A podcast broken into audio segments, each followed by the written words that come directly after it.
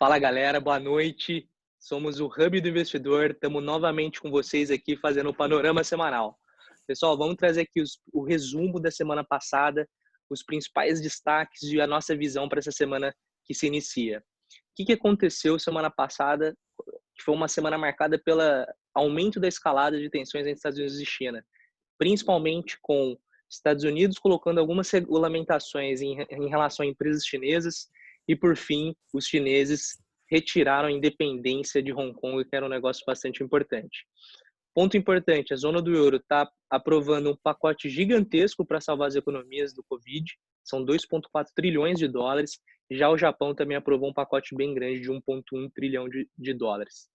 É, por fim, pessoal, o PIB brasileiro foi muito ruim, colheu 1,6 aí é, indústria foi fraco, serviços também foi bastante ruim. O destaque ficou com o agronegócio mais uma vez, crescendo 0,6%, mas ainda assim não conseguiu é, segurar o PIB brasileiro. Para frente a gente fala um pouco sobre projeção. Maravilha, Ricardo.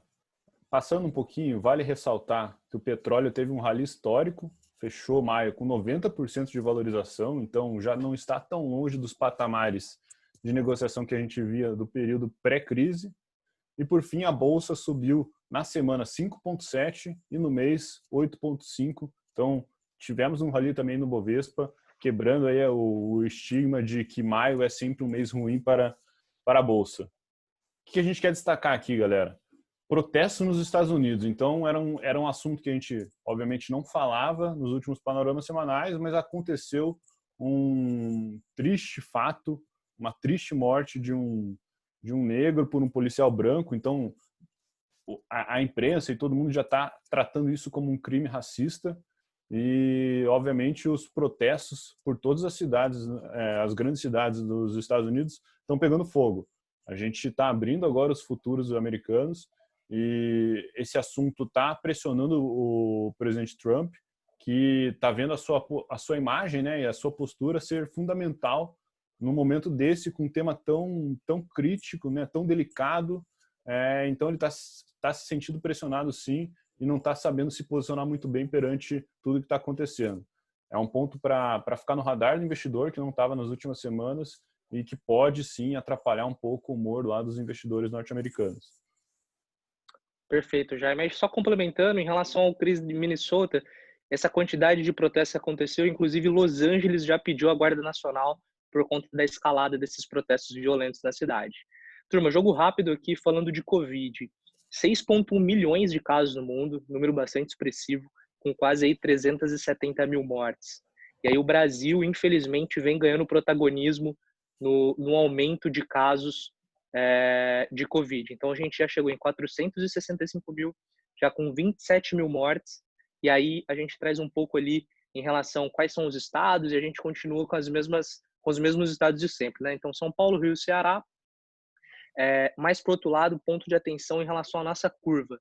Se a gente analisar países como Europa e Estados Unidos, a gente não, a gente tem uma curva brasileira diferente desses outros países. Então, um ponto importante para a gente acompanhar, porque a gente está tá saindo de lockdown, né? A gente está flexibilizando a quarentena, o que pode agravar aí os casos de corona. Pessoal, aqui é, a gente sempre gosta de olhar também a parte da posição dos estrangeiros na nossa bolsa brasileira, né? Então, como é que está o fluxo? Foi um mês bastante duro. Os, os estrangeiros continuam tirando é, dinheiro da bolsa brasileira, apesar da gente ter um, um ambiente político melhor. É, eles continuam comprando em dólar e um movimento que a gente não acompanhava que depois desse mini rally que a gente teve aí, desses 84 até os 88 mil pontos, eles saíram da posição comprada de índice futuro e abriram short. Então, é um ponto importante que a gente vai monitorar para entender como é que eles estão se posicionando. Pessoal, e aí essa semana o que a gente trouxe de balanço para a gente conversar um pouco? Um, um ativo que está na nossa carteira, inclusive, um ativo que a gente gosta bastante, que é a Cosan. A Cosan é, tinha um ano brilhante é, pela frente e, e a carta do, do, da administração é muito clara em relação a essa perspectiva. O que acabou atrapalhando um pouco foi, é, obviamente, que a queda de todos, é, ela vem de energia, ela vem de gás, ela vem de lubrificante. Então, é um business sim impactado, mas é um business bastante resiliente. A gente acredita que vai conseguir sair rapidamente da crise, né? Registrou 102, 102 milhões de lucro, o EBITDA foi um, foi um destaque, né? Conseguiu é, o EBITDA como um todo da companhia crescer, isso é bastante positivo. E dentro da holding, né, são, tem alguns braços, né? Tem, tem a Raizen, tem a, a, a Compass e tem a Move.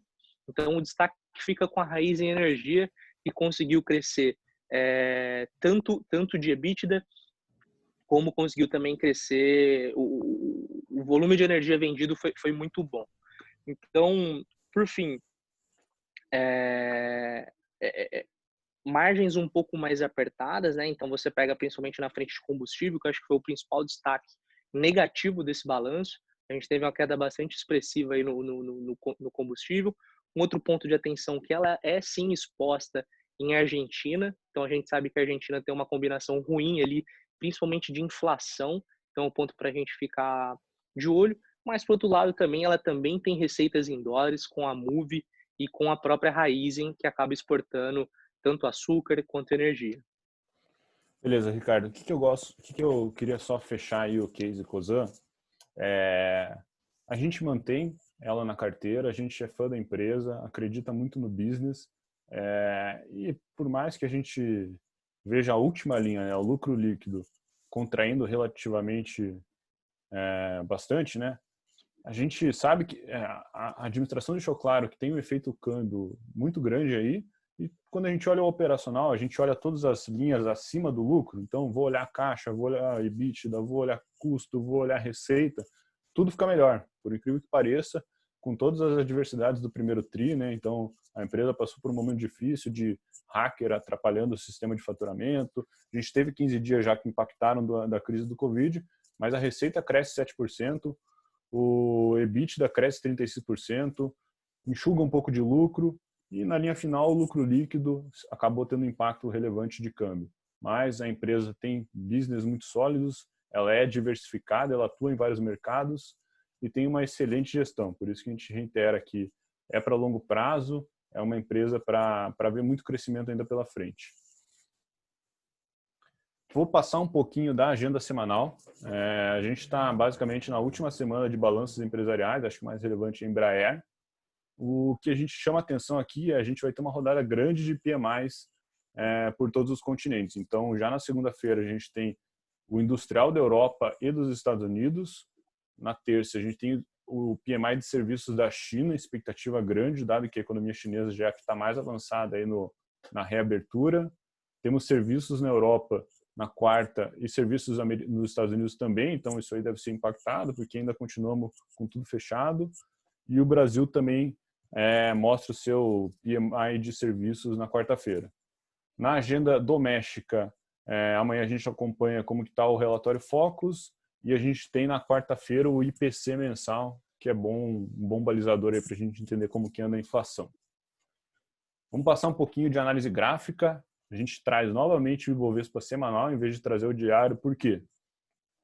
Porque na última leitura a gente fez, a gente fez uma leitura muito bacana do semanal. Foi bastante assertivo a gente estava com 82 mil pontos, então a gente estava querendo romper aquele caixote que ficou três semanas é, engargalado. Então a gente falou que basicamente ia abrir com uma segunda-feira forte e possivelmente uma terça também. Então teve sim um rally de alta logo no começo da semana que ajudou a romper com muito volume é, e deixar esses níveis de 82 mil para trás. A gente daí já aproveitou, rompeu essa média de 200 que está em 84 mil pontos e por fim a gente chega próximo ao teste dos 50% da queda da crise, que é os 88, 89 mil pontos. Então a gente acertou bem cheio aí o, a leitura para o começo da semana. E para essa, sinceramente, eu acho que deve ter um pouco de congestão. Não sei se sobe reto. A, a minha opinião é que não. A gente deve, semana que vem, estar tá falando de um gráfico parecido com o que a gente tem agora, em níveis parecidos, talvez um pouco acima, mas acho que deve ter uma congestão. E o teste de extrema relevância para agora é esse 50% da queda que está em 89 mil pontos. Mas, reforçamos, o gráfico, como vocês podem ver, está para cima, as médias estão para cima e o gráfico e o fluxo está comprador. Perfeito, um só adicionando um, só adicionando um ponto, Jaime, nesse, nesse, nesse negócio do, do gráfico, pessoal, pensa que cada vez mais os triggers de bolsa vão acabando, né? Então, primeiro foi expectativa de vacina, aí depois reabertura de economias, flexibilização de quarentenas. Então, daqui a pouco o mercado vai precisar ter mais dados concretos para a gente conseguir ter essa bolsa estilingando para cima. Beleza. Vamos fazer uma perspectiva do que passou na semana 19 e o que, que vai, é, que, que a gente espera e a nossa estratégia para a vigésima semana do ano. Na semana 19 a gente achou que ia ter um pouco mais de calmaria, dado que tinha acabado de publicar o vídeo do Sérgio Moro e aparentemente o mercado não tinha não tinha sofrido tanto com tudo que viu. É, o mercado sim deu, deu uma boa esticada e foi excelente aí para as nossas posições, mas não dá para não dá para negar que o cenário político tanto brasileiro e estrangeiro continua meio, meio, meio estranho, né? Para começar, que agora é, a gente viu aí uma série de acusações entre executivo judiciário, STF, presidência mais ministros. É, querendo ou não, o STF divulgou o vídeo na íntegra e agora as discussões são em torno é, de outras polêmicas além do inquérito que o, que o presidente da República está sofrendo.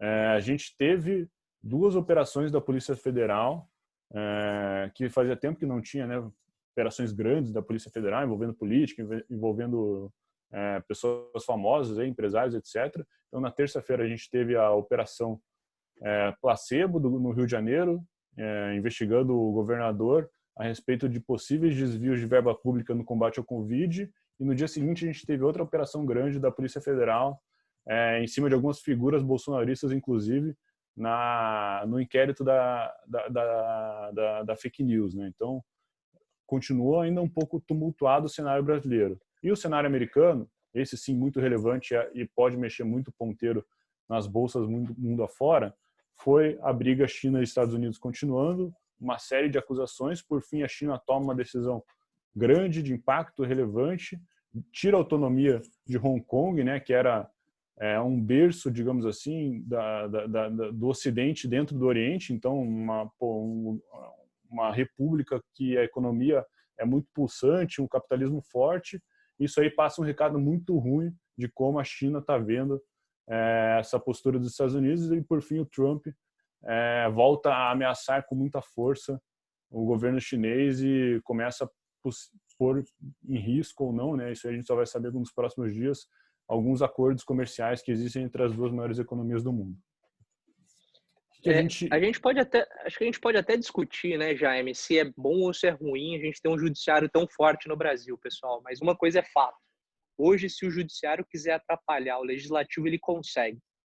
Então, aquele, aquela calma, né? Aquela, putz, acabou o problema do Brasil político, porque, enfim, resolveu o caso do Sérgio Moro com o Bolsonaro. Pessoal, obviamente que é uma dimensão um pouco menor, mas assim, não é, não é bom. A gente precisa de união para sair dessa crise. A gente precisa de harmonia entre os poderes. Infelizmente, isso a gente ainda não está tendo.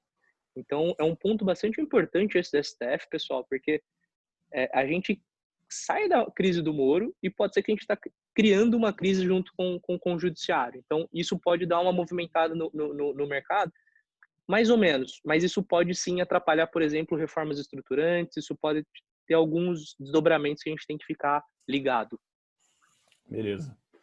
Semana 20, que se inicia foco total nos Estados Unidos, relacionamento com a China e os protestos do crime é, que aconteceu em Minnesota é, tá pegando fogo mesmo, literalmente. É, isso atrapalha, inclusive, reaberturas de grandes cidades é, da economia norte-americana, porque, é, obviamente, está tendo protestos, e daí o, o, pessoal acaba não indo trabalhar, as grandes lojas acabam ficando fechadas e por aí vai. Inclusive, teve hoje o anúncio da, da Amazon suspendendo entregas em várias cidades grandes americanas por causa dos protestos. A Target, que é uma das maiores varejistas americanas, também fechando suas lojas que tinham acabado de reabrir. Então, inclusive, como a gente comentou, a, a pré-abertura agora dos futuros americanos não, não, não parece muito legal, está caindo um e meio nesse momento, é, mostrando que pode ter sim um, uma balançada no mercado nesses, nesse curto prazo. É, o Brasil, acho que descontou um pouco esse, esse nível né, de, de bolsa versus os seus pares, mesmo assim, continua sendo uma das bolsas mais baratas do mundo, mas, como a gente reforçou, como o Ricardo reforçou, alguns triggers estão acabando E o Brasil, sim, é o Brasil, tem um risco político, um risco Brasil bem relevante, que também faz sentido ter um pouco de desconto versus alguns pares, por mais que as empresas sejam sólidas. É, que a gente enxerga também, é, fa falando um pouco de, é, de níveis de, de S&P, né, que é, que é bastante relevante e a gente acha que nesse momento, com a Bolsa Brasileira querendo andar e tirando também coisas que, uh, os triggers que poderiam dar uma estilingada para cima, a gente vai olhar muito a Bolsa Americana, porque caso a Bolsa Americana atinja o seu pico e o investidor começa a ficar um pouco cansado e o debate já de como que as empresas já estão a 3, e, 3, 3 mil pontos no S&P, já está já, já tá criando um buzz muito forte. Então, a gente, a, a gente quer, quer, quer falar um pouco o porquê disso. Na nossa visão, tem basicamente é, é, é uma equação de duas, de duas fontes, né? Primeira, vamos, o mercado vamos pôr o gráfico na tela, Jaime? Vamos puxar aqui. Então, esse é o gráfico Perfeito. do S&P semanal. A gente já está quando a gente compara com o Ibovespa, né? A gente passou o Ibovespa lá atrás, semanal. A gente compara com o S&P. O S&P caiu reto quatro semanas, três semanas chegou no fundo e depois, basicamente, teve uma ou outra semana de correção e teve semanas muito fortes. Quando a gente vê, a gente está próximo do pico. O que, que a gente entende? A gente entende que o mercado antecipa, né? então não adianta também a gente ficar falando que os earnings, que os lucros das empresas vão ser muito menores é, no segundo TRI e por isso você vai ter que revisar o valuation da empresa e o preço da ação deveria ser outro. Não necessariamente, a conta vai ser diferente, a razão preço por lucro vai ser diferente do que a gente tem de histórico, então o mercado vai antecipar e ele vai antecipar principalmente por quê? Porque tem liquidez, né? Os, os bancos centrais colocaram liquidez no mercado, colocaram dinheiro, e se eu tenho dinheiro, eu não estou gastando, eu vou investir. Obviamente, nesse momento de incerteza, eu, ia, eu preferiria colocar numa renda fixa ou numa dívida, algo que me pague algo, é, me pague algo fixo. Mas, hoje em dia, não tem mercado de dívida pagando, pagando relativamente bem. É, a taxa de juros mundo afora está tá, tá muito próximo de zero ou até abaixo disso, então o, o, investidor acaba tomando risco, colocando em equities e por isso que a gente entende que tá, esses níveis de S&P estão aí na tela e a gente não sabe se vai cair ou não, pode estar tá esticado sim, mas o mercado antecipa e a gente tem excesso de liquidez sem ter uma renda fixa é, para suportar esse excesso de liquidez. Exato, exato, Jaime, perfeito. Acho que um ponto que eu gostaria de destacar, que é bastante relevante, pessoal. Pense o seguinte, né? Brasil há três, quatro anos atrás. Imagina no momento, imagina se o Brasil de hoje, né, que essa Covid fosse quatro anos atrás. Você iria para a bolsa sabendo que tem uma crise sem precedentes pela frente? Eu não iria. Preferia pegar uma LCI ali 10, 15% isento de imposto de renda a ter que ter que correr um risco na bolsa. Só que o Brasil está com uma Selic muito baixa. Isso, não, isso é o Brasil querendo se tornar um país desenvolvido, né? A gente se aproximando de nações desenvolvidas. Então, quando você pega Estados Unidos, juros zero, Europa, juros negativo, Japão, juros zero negativo, não tem onde pôr dinheiro. Não tem, pessoal. Então, ou você tem que ir para o equity, ou você não vai ter uma remuneração adequada no seu dinheiro. E aí é isso que é a liquidez que a gente está falando, é isso que ajuda a inflar os mercados. É, e aí, sobre os Estados Unidos, eu queria destacar três pontos com vocês, pessoal, de, de, de atenção. Um, anos de eleição, historicamente, são anos difíceis para a Bolsa. Então, lembrando lá que vai ter eleição americana, e já é a segunda pesquisa que a gente acompanha que Trump não está na liderança. Pesquisa erra, tem a margem de erro? Tem. Mas é uma sinalização que a gente tem que ficar de olho. Número dois, pessoal, é essa essa briga, esse, esse problema que aconteceu em Minnesota é muito grande. É muito grande. Desencadeou é, protesto na Casa Branca, incêndio em Nova York, incêndio, sim, um caos generalizado. Então, foi o que o Jaime falou, empresas fechando, Amazon não entregando, tipo, isso não existe, né? Então, essa insegurança combinada, toda essa crise que o Covid está trazendo, vai trazer, sim, é, instabilidade e, e, essa volatilidade. Os fundamentos de longo prazo a gente acredita que vai continuar, mas é um ponto de atenção para essa semana que deve chacoalhar bastante. E por fim é o peso que as techs estão criando dentro do S&P, né? O S&P lá os 500 maiores empresas, quase 35% delas já são techs, que é o maior nível desde até a época do, da crise da, da .com. Mas, por outro lado, a gente está num momento diferente, né? A gente está num momento de construção, então os valuations vão, vão, vão aceitando. É, mas se as outras empresas não começarem a acompanhar, esse S&P aí não consegue subir muito mais, porque meio que as techs já estão todo mundo em all-time high e não tem muito para onde ir. Eram esses pontos que eu queria destacar com vocês, pessoal. Espero que vocês tenham gostado aí do panorama. Se vocês gostaram, é, sigam o nosso canal, curtam esse vídeo é, e nos sigam, sigam nas redes sociais. Forte abraço a todos. Valeu, Jaime. Boa noite, valeu, turma. Abraço.